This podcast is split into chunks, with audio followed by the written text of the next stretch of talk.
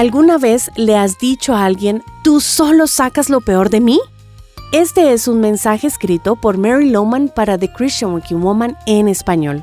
Y es cierto que varias personas, o incluso ciertas circunstancias, parecen sacar lo peor de nosotros, pero ¿te has detenido a pensar cuál es la razón? David escribió en el Salmo 19:12, ¿Quién está consciente de sus propios errores? Perdóname a aquellos de los que no estoy consciente. Luego, en el versículo 13, David continúa diciendo, Libra además a tu siervo de pecar a sabiendas. Notemos que David se enfrentaba a dos clases de pecados, los que no podía ver porque no era consciente de ellos y los que cometía por voluntad propia. Por supuesto, no solo David enfrentaba estos dos tipos de pecado, ¿verdad? Todos lo hacemos. Conocemos la importancia de trabajar en nuestros errores visibles, aquellas equivocaciones de las que somos conscientes. Pero ¿qué sucede con nuestras faltas escondidas? A menudo esas son las cosas que nunca cambiamos en nuestra vida, porque no las reconocemos. David preguntó, ¿quién está consciente de sus propios errores? En otras palabras, no es fácil que veamos nuestros propios desaciertos. Entonces, ¿qué hace Dios frente a esta situación?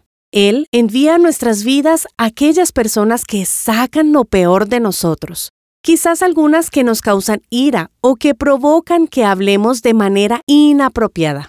La verdad es que nadie está en tu vida por accidente. Incluso las personas que sacan lo peor de ti están allí con un propósito para mostrarte tus faltas ocultas y que no sigas siendo ciego frente a ellas. Piensa en las personas que sacan lo peor de ti. O quizás no es una persona en particular, sino cierto tipo de persona. ¿Puedes identificarla? Cuando medito en esto, me doy cuenta que tiendo a juzgar a ciertas personas porque todavía hay orgullo en mi corazón, lo que me lleva a pensar que soy mejor que otros esos errores ocultos, he descubierto que debajo de ellos hay una gran cantidad de cosas que deben cambiar en mi vida.